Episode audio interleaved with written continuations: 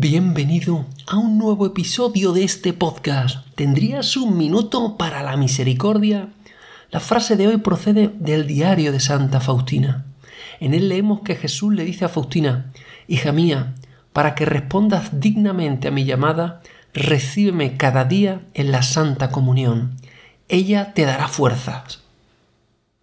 Te pregunto, ¿te sientes llamado por Jesús? ¿Crees que Jesús quiere algo de ti? O te necesita para algo, probablemente me, digas que vives tu vida según tus criterios y que no sabes nada de ninguna llamada o de ninguna necesidad particular de Jesús.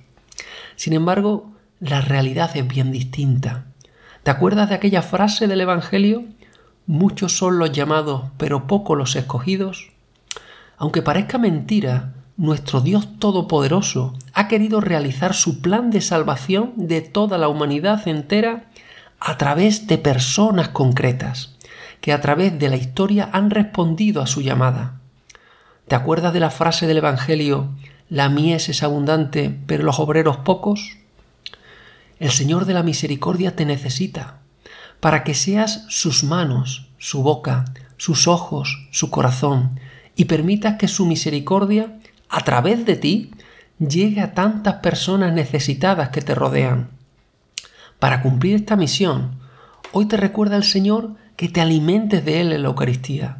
Él será tu fuerza y tu guía para esta tarea personal tan importante. Jesús, en ti confío.